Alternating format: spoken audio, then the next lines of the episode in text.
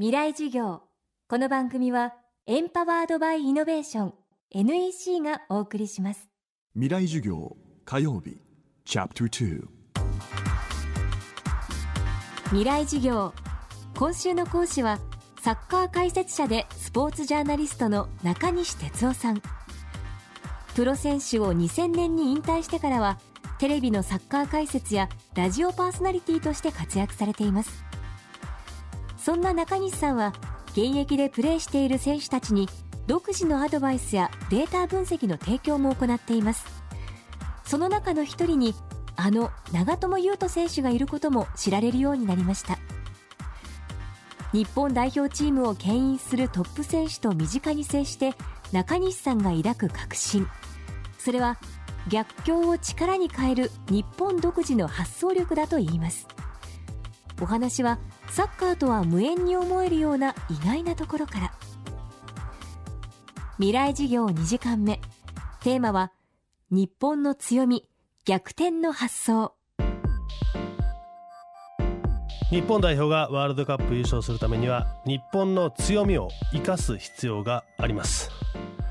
僕が思っている日本の強みは日本は全てが有限でしかもサスティナブルな生活を江戸時代に送った経験があるというところです。今世の中は全てが無限だと思われるかのように過ごしています。しかし水食料資源全ては有限です。それを循環させることによって全ては先に進んでいくことができます。有限の中に暮らしていくと生まれてくるのは窮屈さです。かしその窮屈さは我々のアイデアを促してくれます。僕は日本はさまざまなアイデアを生み出せる力があると思っています。サッカー日本代表も状況は同じです。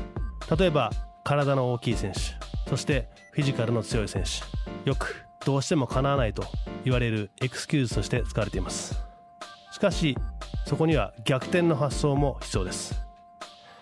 僕が考える逆転の発想は例えば大きな選手は足が長くしかもパワーがあります。 playing distance つまり自分のプレーするエリアも広くなります。そういった選手に日本人選手が対峙していくためには選手自身が自分の軸を動かすことができる力です。実際長友選手香川選手を見ても彼らは決して大きくはありません。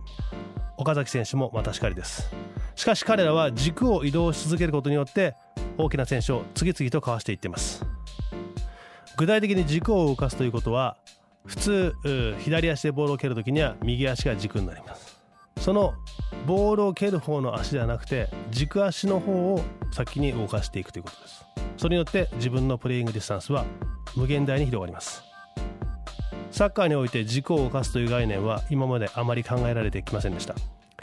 しかし実際長友選手香川選手を見てもですねヨーロッパでプレーする大柄なディフェンダー陣。横に動きながら軸を移動させながらかわしてゴールを決めたりアシストを決めたりしています。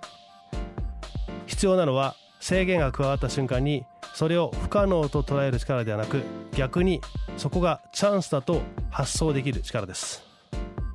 彼らは誰かが何とかしてくれるわけじゃないということをよく理解しています。人生も同じです。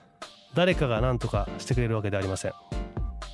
自分自身にストレスが加わり制限がかかった瞬間にそれをチャンスと捉え新しいアイデアを生み出す。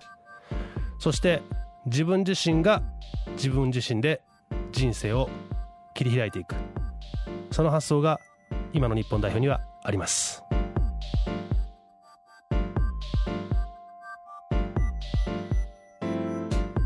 強いチームと似たサッカーをやっていては世界一トップにはなれない。日本オリジナルの強いサッカーを構築する。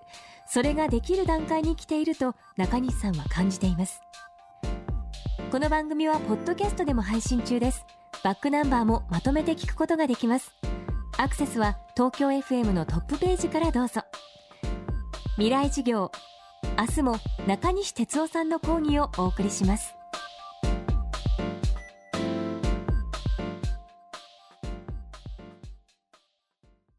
で結局何を言いたいんだね？社長プレゼンで固まった。キルアップの必要性を感じたら NEC のビジネス情報サイト「ウィズダムにアクセス。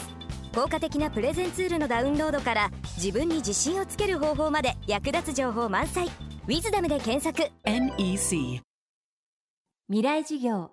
この番組はエンパワードバイイノベーション NEC がお送りしました